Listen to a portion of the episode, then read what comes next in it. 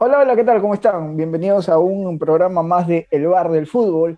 Vamos a comentar en nuestro segundo programa algo importante, algo anecdótico, que son los partidos que nos han hecho sufrir, los partidos que de repente nos han marcado en esta historia de todo lo que hemos visto, tanto en el fútbol peruano como en el fútbol internacional. Pero hoy vamos a conversar sobre algo que nos apasiona, creo que a todos los que vamos a hablar el día de hoy, y es sobre la blanquirroja, sobre la selección peruana de fútbol. Le saludo a Aldair Pacheco, más conocido como el chino, y le doy el pase a Diego Díaz. Diego, ¿qué tal? ¿Cómo estás?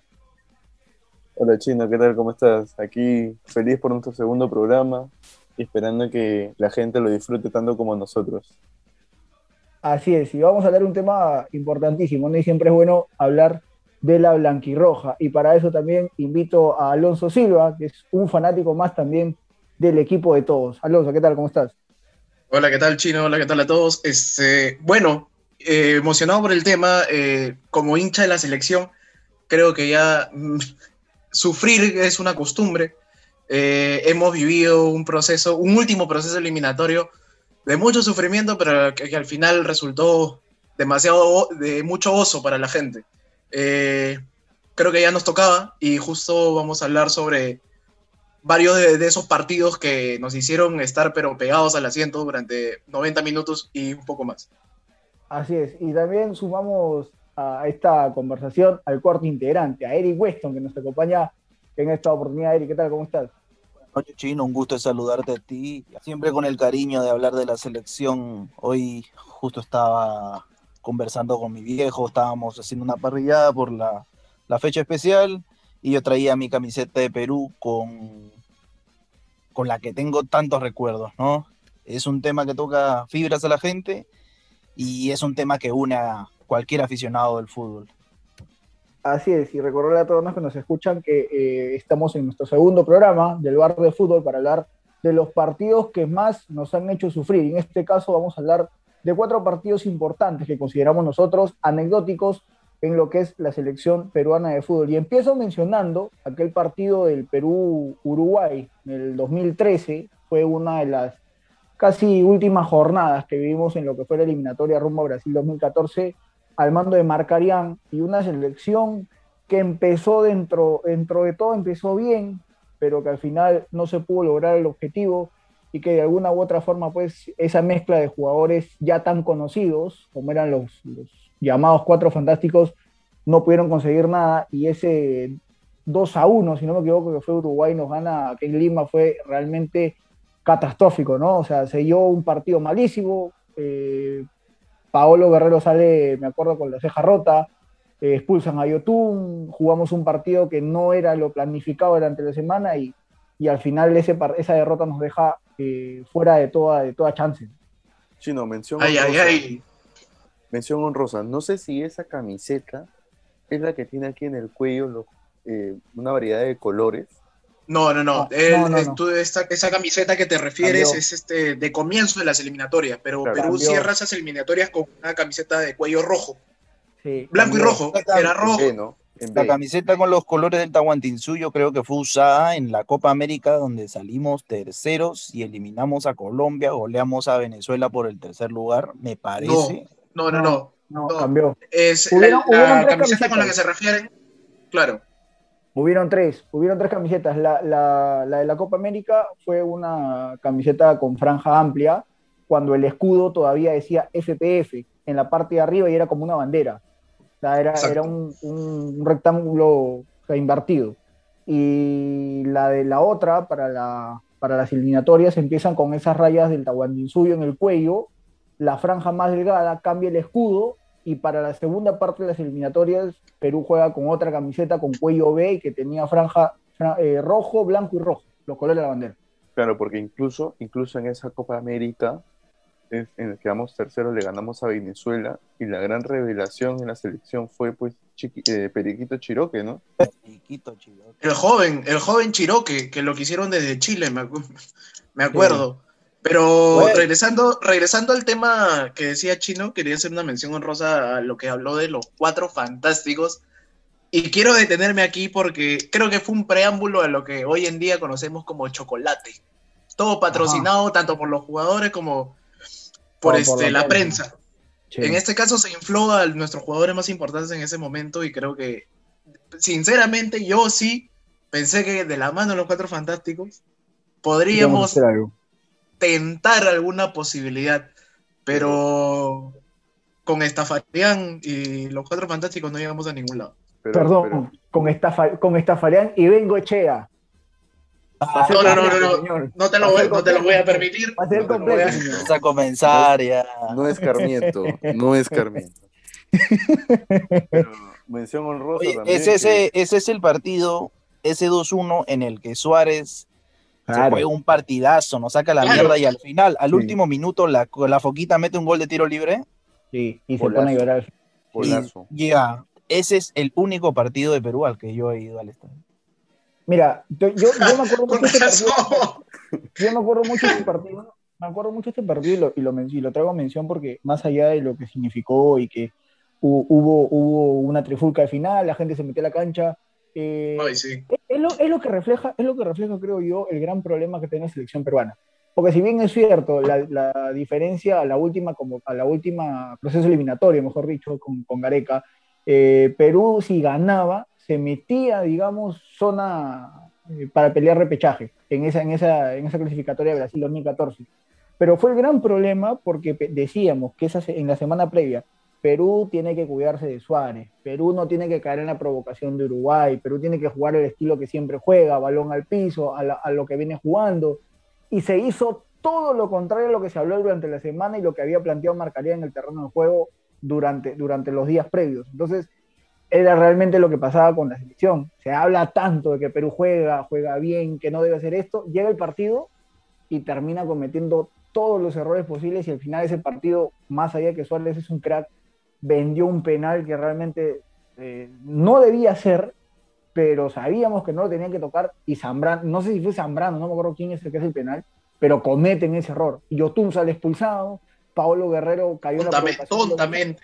tontamente, entonces ese, ese es, o sea, fue, fue realmente para mí marcó porque eh, eh, me acuerdo ver llorar a Farfán, que se sacó el ancho, digamos, por la selección, pero, pero bueno, ahí, ahí está, ¿no? Quedó para la anécdota. Me acuerdo de ese árbitro, eh, el argentino Lustó. Lustó, Patricio Lustó, Patricio Lustó. Patricio, y- perdón.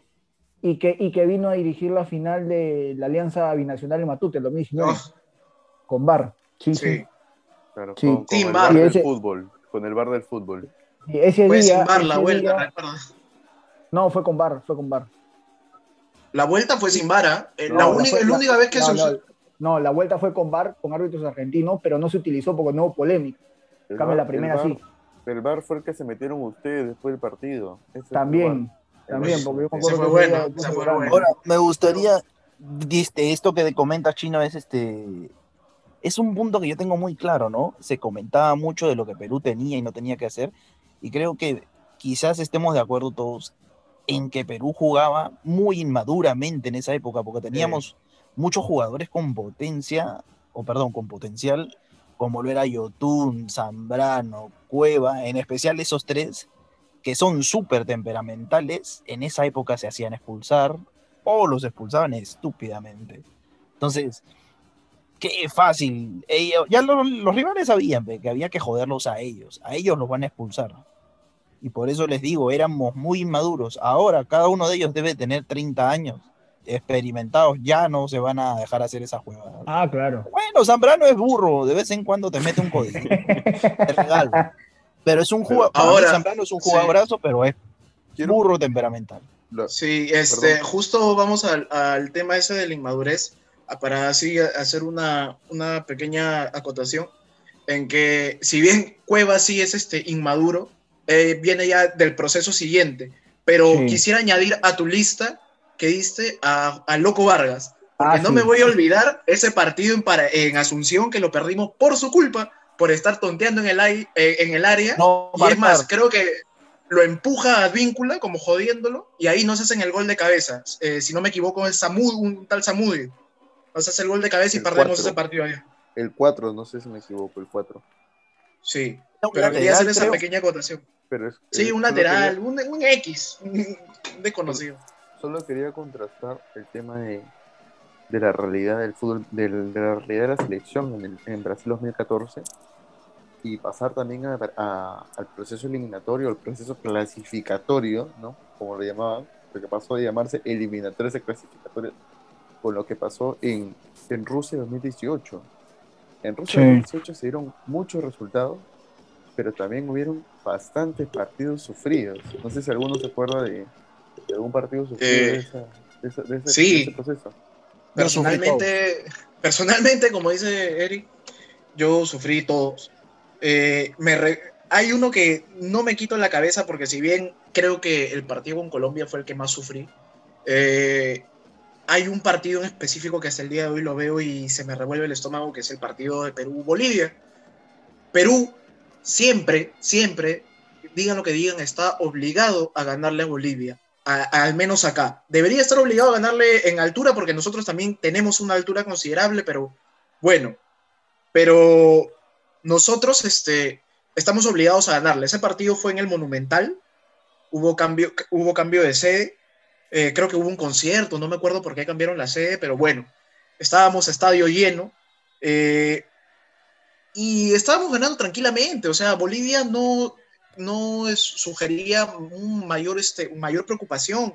eh, con goles de, con dos golazos, de, uno de Loreja Flores y otro de Cueva, eh, estábamos muy tranquilos y una de mis mayores preocupaciones en la previa del partido era que no tapaba Galese, porque ah, venía de, una, venía de la lesión del dedo, no sé si recuerden que él se, tiene una fractura expuesta y no llegaba, no llegaba a ese partido y bueno, tuvo que tapar Cáceres un. Cáceres que, si bien, cuando Cáceres está muy bien, yo lo considero como que puede ir de suplente, pero cuando Cáceres está mal, regala mu- muchas pelotas a mi, a mi consideración. Eh, ese partido estaba, estábamos demasiado tranquilos y nos meten un gol de esos goles que le hacen a Perú.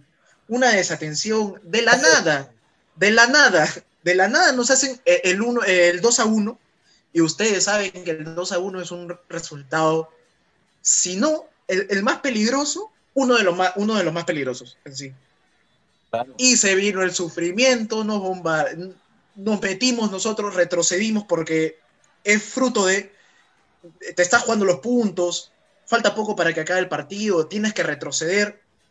Y esos minutos fueron de infarto. Y me acuerdo mucho de la última jugada, no me lo quito de la cabeza, que es un tiro libre remata Bolivia, una desatención, unos, arriba rebo- de- unos, rebot- unos rebotes este, en nuestra área y le queda la pelota al jugador boliviano Justiniano. Te juro por Dios que estuve al borde del infarto en ese momento. Porque yo ya me ya dije, ya, ya fue, ya, ya fue Rusia, será Qatar, ya estaba yo al borde de la depresión, ya no podía creer lo que sucedía. Y no puede ser el gol que se come Justiniano. Es más, Peredo casi también este, al borde del llanto dice, no puede ser, ya ni siquiera gritó de la impresión de lo que vio. No puede ser Ramón, que dice. Y Ramón sí estaba al borde del infarto, él no podía, no podía creer lo que pasaba. Sí, no, fue increíble. Fue increíble. Bueno, yo he visto esa, eso, eso de ahí he visto yo cada, cada domingo en una pichanga que teníamos aquí en el barrio. Cada domingo a las 12. Cada domingo en todas las pichangas que he visto siempre he visto fallar un patito igualito, todos los domingos igualito. Pero ese es otro tema. Pero es increíble, ¿no? O sea, el sufrimiento con lo de los partidos que se ha visto de la, de la selección peruana, ¿no? Pero para hacer un paréntesis, seguir hablando de, la, de los partidos estos que, que nos traen, digamos, al recuerdo, porque hemos sufrido, hemos sufrido bastante. Eh, No sé si ustedes se acordarán de aquel 2016. Va, espera, Era- escúchame. Vamos a verano. inaugurar una nueva sección llamada Anécdotas de Barrio. Anécdotas del bar. Del barrio. Del barrio. No, pero, pero ese día, hablando de bar que, ter- que terminó en un bar de lágrimas, este, ese día del 2016, pues mejor se lo doy a usted, porque yo voy a hablar con, con- con- con lágrimas en los ojos. Bueno, cuenta la historia que en el año 2017 puede ser.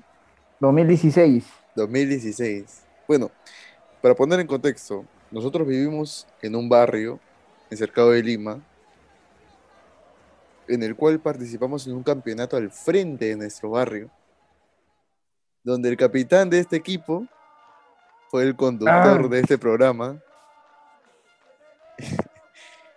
y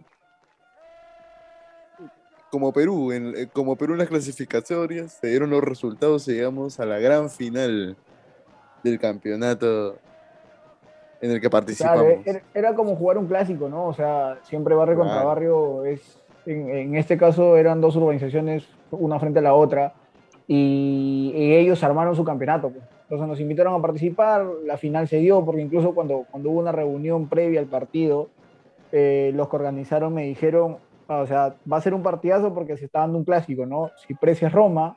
Y, bueno, o sea, fue, fue un partido realmente, creo que importante para nosotros porque siempre teníamos un equipo en las participaciones paupérrimas que siempre que íbamos terminamos eliminados en primera ronda y nos metían más de 12 goles en la fase previa, en la fase de grupo. Éramos San Marino. Sí, éramos, éramos malí- o sea, El malísimos. San Marino de malísimos cercado. malísimo, o sea, nos metían varios goles. Pero en, este, en ese último año que hemos jugado, o sea, se, se nos dio todo porque conseguimos partidos que debíamos ganarlos y dentro de los que estaban en el presupuesto Perrero lo parrimos, pero, pero por diferencia de goles clasificamos a la final, jugamos contra esta organización A la gran Y- y que prácticamente, o sea, jugamos, jugamos contra su estadio prácticamente, contra su canchita Claro. casi llena, porque, porque Olímpico estaba de su Roma. estaba, estaba toditita su gente, toditita su gente. Nosotros en la tribuna éramos como 10. Era el equipo local, ¿ah? Aquí presente, el aguatero. nuestro, nuestro, produ- nuestro productor también aquí, el, el- el batutero del equipo, el que, el que llevaba el, la- el líquido elemento. líquido elemento a, la- a los jugadores y a la barra para que no, no nos caigamos para, que no este, se, para que no se deshidraten. todo el partido. Claro, Sí, por supuesto. eh, él- Cuenta la leyenda que varios jugadores probaron del elixir. ¿ah? Era- nuestro productor era el Galíndez de Argentina, no- de, de Argentina 90. en Argentina No, pero ese- eh, esa final, digamos que yo la viví eh, intensamente porque sí me considero una persona que, sea una final de barrio, sea un partido profesional, sea amateur, sea lo que sea, creo que siempre hay que jugar este, con lo mejor, ¿no? Y me acuerdo que ese día, haciendo una final de campeonato de barrio, o sea, yo quería ganarlo. Desde el principio quería ganarlo. Y bueno, arrancó el partido, cinco minutos. eh, yo reconozco que soy zurdo, pero pegué la derecha medio, cam- medio campo y la, bola hizo un efecto, vivoreó como si hizo la pelota y entró. Empezamos ganando el partido y para mí lo mejor fue el silencio que o sea, se sentía. Ellos no pensaban que íbamos a hacer gol en los cinco minutos. Y empezamos ganando el partido, todo bacán. Volteé a ver a la gente en el barrio chupando en, el- en la tribuna, volaban los vasos de cerveza. En ese momento nos, senti- nos sentimos dorada. campeones. En ese Sí, o momento sea, nos sentimos Nos campeones. sentíamos campeones. ¿no? Y ya después Pero pasaron los minutos, pasaron los minutos y, y vino desafortunadamente un problema para mí. Porque voy a continuar yo, contando la anécdota. No, no, escúchame, yo, yo juego Escucha. defensa, era el capitán del equipo, ta- estaba nervioso también por momentos, y el delantero de ellos viene a hacerme la finta y, escuchaba que la gente decía, no vayas, no vayas. Y yo me quedo parado. Oh, y esa- él me va- En cámara me lenta hacer- lo hemos visto en la él barra. me, va, weón. él me va a hacer, él me va a hacer el uno, el uno contra uno. Y el pata, cuando siente que yo voy a ir a, a quitar la bola, el pata se tira. Y ni siquiera lo toco, pero el pata se tira. Y como el árbitro era localista, cobran penal a favor de los señores estos. Viene el penal, yo confiaba en mi arquero, pero cuando me di cuenta, mi arquero era un sin manos, era una mazamorra. Y, y- y bueno, al, al final nos hicieron el 1 a 1. Ellos terminaron con un jugador expulsado. claro. Nosotros dijimos, con este 1 a 1 y con un, un jugador expulsado en el entretiempo, dijimos, nosotros lo podemos ganar. Y lo tra- tra- Está, son nuestros. Podíamos Tenemos ganarlo. que ganar. Podíamos ganarlo. Ya nos Pero sentimos al final-. Al final, al final, o sea, ellos se molestaron y nos metieron cuatro. Uh, no- no- al final, como uno menos nos metieron cuatro y el partido terminó 4 a 1 a favor de ellos. Nosotros, yo ese día terminé, pero fatal. O sea, sal- Pero- salí mal, me acuerdo, me acuerdo ese día que incluso la gente de ellos, cuando estaban ganando 4 a 1, su arquero hacía hora. Y aquí nuestro productor presente no me deja mentir que en la tribuna de nosotros le querían pegar, le querían pegar al, ar- al- al- al arquero. Es más, las- la botella de Tapó cerveza mucho, se, la querían pues. re- se la querían reventar en la cabeza del pato. Quería volar esa cerveza. Quería Yo no, porque yo soy pacifista, pero, Pero pero ese día el arquero, arquero tapó demasiado. pues. Ah, la No, gente estaba día- en tragos. Y ese día para mí fue, fue este, digamos, un partido difícil, ¿no? O sea, que hasta ahorita me ve. O sea, ustedes me hacen acordar esto y yo sigo, sigo, sigo molesto y triste por, por ese partido. ¿no? Lloras de impotencia. Sí, yo lo impotencia, me hubiese gustado ganarlo, pero, pero bueno, ya está. Ya está, ya tocó, ya pasó y, y nada, a voltear la página. A voltear la página y creo que, que es lo que nos toca hacer en estos momentos, en los que Diego nos va a contar el partido que más le marcó de la selección peruana, o con el que más sufrió, con el que más ajustó, como se diría. Mira, yo siguiendo con la, con la línea, la verdad que a mí el partido que más he ajustado de la selección es el Perú-Argentina en la bombonera. Oh, Era, era uno de los últimos partidos de la, de la recta clasificatoria. Y para poner en contexto, Perú venía en una muy buena posición, tenía muchas posibilidades, pero también teníamos dentro de ese bolo, dentro de ese quinto, sexto, cuarto puesto, se- sexto puesto, venía la selección de Argentina con Messi. Messi. Nos tocaba ir de visitantes, pues. El gran problema, uno también de las cábalas, o una de las cosas que se podían pensar en ese momento, era que, que Gareca, nuestro entrenador, iba, iba a echarse, ¿no? Iba a echarse, que iba a echar el equipo y que iba, iba a hacerlo mucho más fácil para su selección. Felizmente no fue así. Y también que el equipo titular estaba mermado, porque hay que tener en cuenta que Ramos, no sé si estaba expulsado Sí, o tenía lo expulsaron a acumulación- Ecuador. lo expulsaron contra Ecuador y venía Sí. un Araujo que no tenía una muy buena campaña en Alianza Lima, que era su club local de la Liga 1, de la Liga Peruana. Venía recalca, Liga Peña, 1, por favor. Peña, Cartagena, jugadores que no habían sido muy regulares en el once inicial, ¿no? Ir a jugar a la bombonera contra Messi. Ese partido creo que el 9 fue este, el Pipa Benedetto, Benedetto. el Pipa Benedetto, estaba Messi, Rigoni, el Papu Gómez, Gómez, estaba, estaba Di María. Mache- Di María Macherano. Sí. Ese es el partido en el que Gago se lesiona, el, que- el famoso Claro, entra, entra el segundo tiempo y se rompe. Siempre se, se- se rompe. se rompe y, y, y él el que dice por la anécdota, ¿no? No importa, déjame jugar, déjame jugar, quiero entrar. Si tú me dices eso, yo no te dejo, ¿ah? por favor. Y, y estábamos contra las cuerdas, ¿verdad? Porque nosotros decíamos, mira, ir- a jugar a Argentina contra Argentina, necesitado de puntos y todo, y teníamos que, el mejor resultado era empatar, porque sobre el papel estaba perder. Y ese partido, los Sí. 90 minutos lo he sufrido. Peor aún, peor aún porque me tocaba trabajar y el primer tiempo lo vi en el trabajo. Y justo he ido a mi casa cuando comienza el segundo tiempo, he escuchado el segundo tiempo por la radio. O sea, terrible, era un ajuste total, así no sabíamos si íbamos a qué podía pasar, en qué momento podía haber gol de Argentina, gol de Perú, quién sabía. Porque después de lo de Paraguay, el 4-1, ya nada se sabía con esa selección. Jugábamos, teníamos una madurez para jugar, eh, el toque en el piso y además que después de lo que pasó del partido de Ecuador, cuando Araujo entró muy bien, pensamos que cada jugador que entraba podía hacer un gran desempeño en ese partido. Entonces ya volaban las expectativas y realmente que el, el que más voló fue Galese, que usó una, una recuperación express. Ah, sí. Es una Y recuperación tampoco cayó bocas, ¿ah? Cayó bocas porque, porque en la previa todos hablaron, la prensa argentina hablaba de que Galés era un arquero medio pelo, un arquero regular, y al final destapó de todo. Dilo, dilo con nombre. Horacio Pagani. Le destapó de Sí, todo. ese ese- viejo.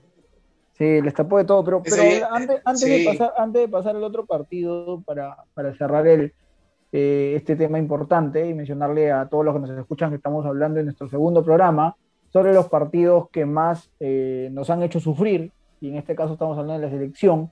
No sé si sufrimos más nosotros o lo sufrieron más los argentinos. Yo te diría que más los argentinos, ¿ah? O sea, nosotros si bien tenemos la ilusión de, teníamos la ilusión de ir a un mundial después de 36 años y la mochila se hacía cada vez más pesada y la desilusión era cada vez más fuerte, pero uno, uno ya estaba curtido, o sea, ya uno en la selección, si bien yo siempre he estado, personalmente siempre he estado apoyando, este, eh, ya era como que estaba uno preparado para lo peor, pero esto no es para los argentinos, los argentinos no, ir a no estar en un mundial es, histórico. es prácticamente una tragedia. O sea, como lo que, le pasó a Italia hace poco, ¿no? claro. Es una ofensa para ellos. Una mancha imborrable. Ellos son campeones mundiales, han tenido a uno, a uno, por no decir, el mejor jugador de la historia. Este, así que ellos ah, no pueden. Estás hablando del Diego, ¿no? No de. No, no, del Diego, por supuesto. Por supuesto. Ah, eh, yo pensé, yo Ellos tienen que, ellos tienen que estar, ellos tienen que estar ahí.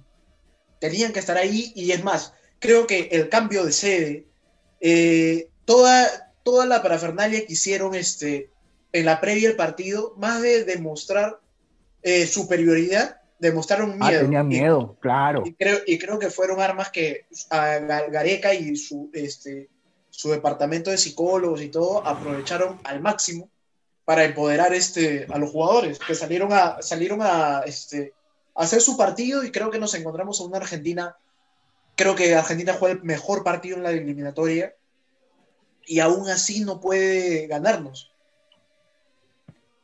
Con, pero con actuaciones destacables, ¿no? Por ejemplo, Trauco, el Mudo Rodríguez, Araujo, los cuatro de atrás fueron muy buenos aparte Galese, que es lo que hemos hablado, ¿no? Pero Cartagena también tuvo presentaciones, o sea, fue el partido de sus vidas.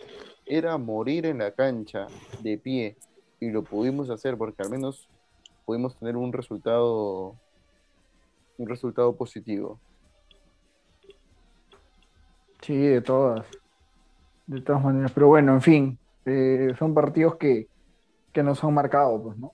Y para hablar de eso, creo que vamos a cerrar con un partido importantísimo. Un partido que nos hizo sufrir, creo que a ese partido sí creo que hizo sufrir a todo el país que estuvo atento a ese, a ese, ese desempeño que hizo Perú en el 2019. Y, Eric nos lo va a contar porque creo que tiene una, una anécdota buenísima.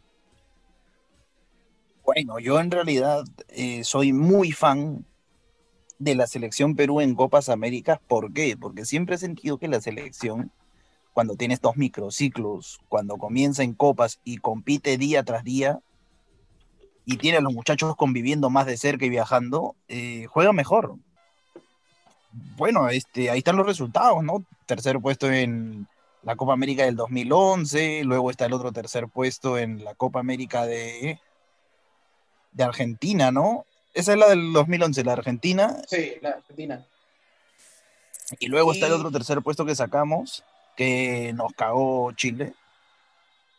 Y la última es esta, ¿no? La del segundo puesto que, que quedamos en Brasil. Entonces yo creo que Perú siempre juega mejor en Copas Américas que en eliminatoria. Para mí, lograr un título, como hubiera sido la Copa América, me hacía pensar que este era el partido más importante de Perú en los últimos incluso casi tan importante eh, como el partido con Nueva Zelanda. Para mí un poco más importante. Quizás el más importante fue el partido con Francia que perdimos en el Mundial. ¿Por qué? Porque si tú lo ganabas, ya demostrabas mucho. Entonces yo estaba, estaba con la idea de que Perú podía ganar en realidad. Sabiendo que Brasil nos sacó la mierda, pensé que nos iban a meter 8 cuando vi el último gol de William, que es una delicia jugador tan puta malo como William, metiéndote un golazo así. y que lo diga. William era bueno, ahora es malo. ya me hacía pensar que nos iban a meter ocho, pero cuando el partido comienza y salió el mal llamado chocolate y empieza el ping-pong peruano, que es la verdadera definición de lo que hacíamos, puta, salió bonito y empatamos. El único equipo que le hizo gol a Brasil. Ya yo estaba en otro mundo. Nunca había ajustado tanto con un partido de Perú. y me tuvo al borde de la silla. El partido termina 3 a 1 y de todos estos ajustes que hemos comentado, creo que es el más negativo. Casi tan malo como el de Uruguay. O sea, perder es perder, siempre es malo, pero en, o sea, si lo pones del otro lado, en el partido con Uruguay que comentábamos al principio, nos ponía en disputa para clasificar, pero este nos ponía con nuestro tercer título internacional, después de 50 años más o menos. Es el partido que más he sufrido con Perú. Y bueno, automáticamente me tomé mi medicina, ¿no? Un Fernet para olvidar el terrible momento que estaba pasando. Sí, ese partido, este, jamás me voy a olvidar ese partido porque creo que nunca vi este, a Perú hacer callar a Brasil y que haga ajustar a Brasil al menos 15 minutos, que fue lo que hicimos nosotros, este, preocupar a los brasileños. Hay un eh, par de fotos que son bien épicas, que es la de YouTube con la pelota y toda la banca de Brasil viéndolo, y la otra que rompe el corazón es, es el bus de Perú. Ah, sí. No, pero ojo que la de la de Yotun, la de Yotun es un partido después. La de Yotun es, esa, la de Yotun es esa revancha que se le llama, que jugamos ah, con el la amistoso que ganamos 1-0 con gol de Abraham. gol de Abraham, con la camiseta que debimos jugar esa final. Para recordar a Alemania. Esa camiseta se debía usar en la final. Claro. Claro que sí. Esa, camiseta, esa camiseta esa daba miedo. ¿ah? Yo creo que con esa camiseta hubiera, este, con el empate de, Paolo, ah, creo que lo, hubiera revivido bastante demonios ahí en, este, en Brasil. ¿ah? No sé si han visto el documental. Eh, estos documental, esta línea de documentales que tiene Amazon deportivos, eh, puta, hay un documental del City, del Tottenham y de la selección de Brasil. El respeto que le tiene Tite a Paolo Guerrero, uff, ha sido su nueve, ¿ves? De, de sido, categoría. Claro. Paolo ha sido su nueve de Tite en el Corinthians. Sí, claro. Ni más ni menos. Su engreído. No, ese partido fue, ese partido fue, fue, trágico, ¿no? Fue trágico para todos. O sea, de, de poder haber estado un paso de la, de la tan ansiada gloria y, y, de haber este, hecho un partido porque, porque fue difícil, o sea, eh, nosotros quizá no teníamos mucho que perder, teníamos demasiado que ganar, pero veníamos de la, teníamos que lavarnos la cara y creo que fue así porque ese partido del 5 a 0, en el segundo partido de la fase de grupos, fue fatal. Y, y, todos creíamos que de repente Perú podía pasar algo similar en la final. Sin embargo, no fue así. Brasil fue superior y creo que Brasil siempre hace superior antes de jugar un partido ante, ante la selección peruana pero creo yo que la selección juega muy, muy buen primer tiempo, hasta, hasta el error de Yotun, y, y después tuvimos pasajes de los cuales eh, Perú podía hacerle daño a, Brasil sin, sin necesidad de dominar todo el partido. Lo hicimos, pasó así. si me permites una mención honrosa hablando de Perú y Brasil, otro partido que me hizo ajustar a mí es el último, aquel 13 de octubre del 2020, donde se ocurre este robo a mano armada de un tal. Ah, sí. Sí, totalmente. Es un partido que nos hizo ajustar a todos. Sí, cuando creíamos que, eh, que, y que ahí que fue diferente, ¿no? O sea, ahí ya nos sentíamos que podíamos ganarle a Brasil. ¿no? Ahí, ahí nos sentíamos que podíamos ganarle a Brasil, decíamos tan cerca, o sea, ese, en ese partido sí Brasil jugó eh, menos que nosotros quizá por, por, por, momentos, como lo vuelvo a decir, Brasil creo que jerar, eh, en jerarquía es mejor, que cualquier equipo de Sudamérica. Pero, mucha calidad, Perú, ese, día, pero ese día Perú hizo lo que tenía que hacer, este, lo que tiene que hacer creo que en, todos los partidos que juegue. Y, se enfrentó a un Brasil pues que venía bien, pero que Perú jugó muy buen partido, pero, pero claro, las decisiones arbitrales pues de, alguna u otra forma se terminan pagando. Más allá que de repente quizás se pudieron evitar muchas cosas, pero bueno, con VAR y todo Ahora, robaron. Sí, no regresando, regresando a la final, este, eh, no sé ustedes, pero yo sentí que después de... Tuvimos, a partir de los 60, creo que fue eh, los 15 minutos que tuvimos de, dominio en campo rival, y yo dije, si es, es más, lo, este, tuvimos la oportunidad de verlo, de, de, verlo juntos, y les dije, si no es en estos minutos que metemos el gol, ya no hay forma. Y lamentablemente no pudimos hacer el gol, nos se esforzaron, pero así, así es el fútbol, ¿qué podemos hacer? La verdad, yo, ese partido, si bien termina, con, termina de forma agridulce por el penal que hace, que le cobran a Zambrano. Hombro con eh, hombro era. Claro, claro, pero yo la verdad que terminé satisfecho, porque por la campaña que hizo Perú y por el miedo que metimos a Brasil en, en su mayor escenario, que es el Maracaná. Y bueno, la, la, verdad que después ya no me acuerdo mucho, porque después de esos tres rones, solamente me teletransporté al día siguiente. Ya no, pero, no. pero para eliminar ese, ese, ese momento agrio, tengo que recordar con un sonido bendito. No, no pero claro, ese, ese día fue realmente fatal, creo, ¿no? Ha sido, el, digamos, el, el, partido que nos pudo poner en lo más alto de lo que significa el fútbol eh, nacional en los últimos años, unos años que han sido realmente golpeados, donde tardamos 36 años para poder volver a un mundial, donde no, no conocemos de un título internacional, donde normalmente no le podemos hacer grandes partidos a, a equipos que son realmente consolidados en, nivel Sudamérica, caso Brasil, caso Argentina, pero, pero creo que queda para la anécdota, ¿no? Creo que queda para la anécdota, en este caso los partidos que hemos conversado, que son los partidos eh, que más nos han hecho sufrir, en este caso la selección peruana, quizá vamos a hablar en otro oportunidad del mismo tema, pero de otros equipos, quizá peruanos, quizá extranjeros, pero que son partidos que quedan para la anécdota y que de repente en algún momento lo vamos a contar como un mal recuerdo, y que esperemos pues que las cosas cambien a favor de, de la blanca y roja. Yo, chino, nada más tengo que darte un misterio. Te voy adelantando algo para el siguiente capítulo. A ver. Solamente te puedo decir que hay que tenemos el primer invitado del podcast. Ay, ay, ay. El primer invitado del podcast. Así Pietro Civil. No, ese, ese, va a ser después, esa es sorpresa. Es que él dijo misterio. ¿ves? No, porque eh, me han dateado por ahí que, que se viene un... Eh, que no, no, lo vamos a decir, ¿ah? No lo vamos a decir, pero por ahí, por ahí tiene esa voz, aparecen varios bloopers de, los de distintos futbolistas del torneo local. ¿ah? Por ahí su voz aparece en distintos bloopers de varios jugadores nacionales. Así que... una tremenda persona, una tremenda, tremenda persona, un gran profesional y sobre todo que, como tú dices, su voz ha aparecido en muchos bloopers y en muchos momentos pintorescos de nuestro fútbol, peruano.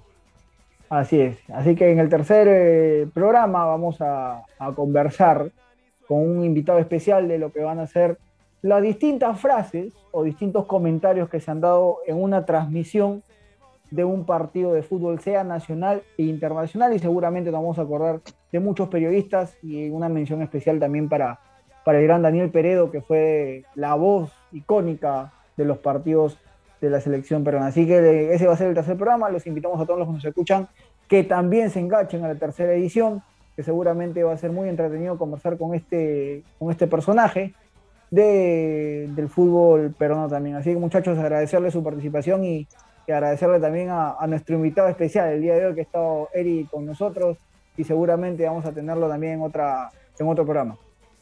Dale, Chino, por la, invitación. Ha sido un placer, me he divertido, sobrio, lo más importante. Tome con responsabilidad. Es un gusto hablar de la selección. Bueno, muchachos, nos vemos hasta un próximo episodio. Un saludo a la gente y sean enganchados en el bar del fútbol.